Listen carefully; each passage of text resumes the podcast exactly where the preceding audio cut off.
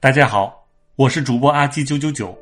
今天我们要讲的故事是：崇祯帝更加勤政，却为何亡了国？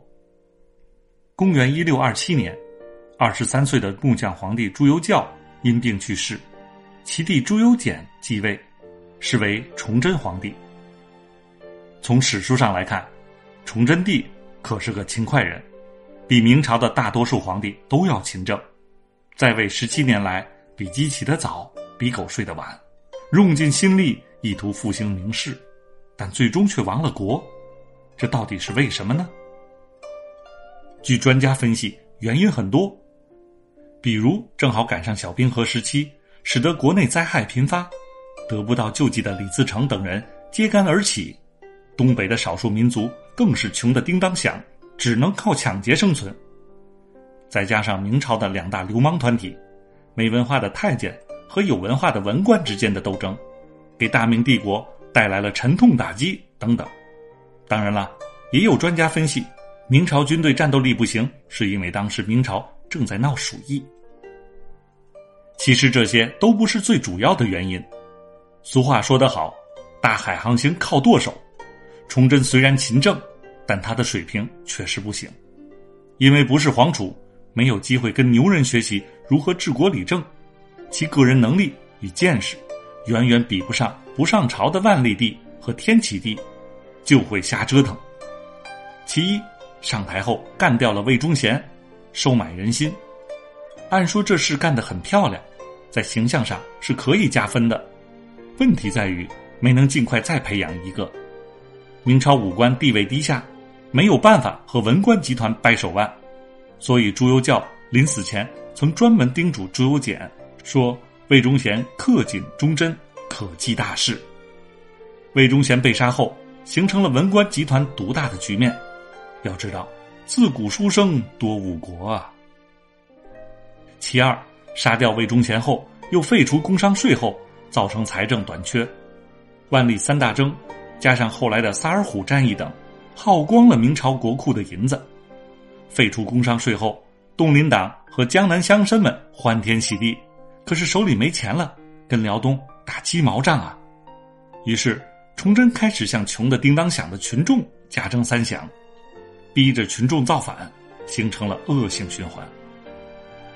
其三，削减机构，裁撤冗员，精兵简政，减轻人民群众的负担，这本来也是好事，但是在执行的时候却打错了对象。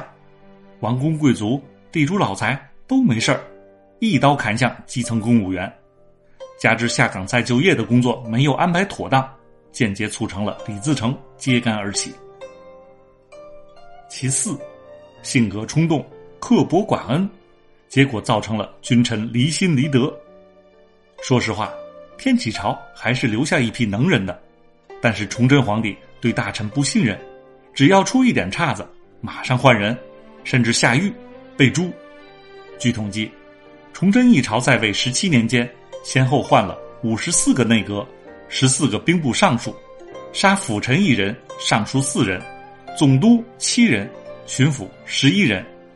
这就导致大臣对皇帝不信任，最终使君臣离心离德。简单举几个例子：崇祯刚一上台，任用的第一任兵部尚书是严明泰。干得还不错，可他被御史们举报是魏忠贤一党后，崇祯立刻将其发配边疆。后来王洽接任兵部尚书，还是打不过后金，崇祯又把王洽关起来，准备杀掉。幸运的是，王洽在斩首之前病死了。崇祯接着又任用熊明玉，巡抚沈启出了钱让后金退兵，崇祯听说后暴怒。杀之。熊明玉为其求情，被罢官。崇祯想向满清求和，把和议纲要交给陈新甲研究，结果被仆人泄密。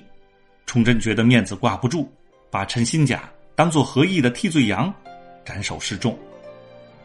剿灭高迎祥、李自成的农民军，立下大功的孙传庭，因为建阻秦军北上蓟辽，就被以世交之罪被革职下狱三年之久。三年后，无人可用的崇祯将诏狱里的孙传庭放出来。孙传庭捐躯报国后，崇祯居然一气炸死，连点抚恤金都没发。千军易得，一将难求。卢象升、袁崇焕、孙传庭这样的功臣良将，都被崇祯皇帝直接或间接的整死了。还有多少人愿意卖命？李自成打到北京时，崇祯叫大臣来上朝，没一个肯来的。崇祯曾六下罪己诏，但他临终的遗言却是：“诸臣误朕也。”其实不是诸臣误你。而是你误了明朝。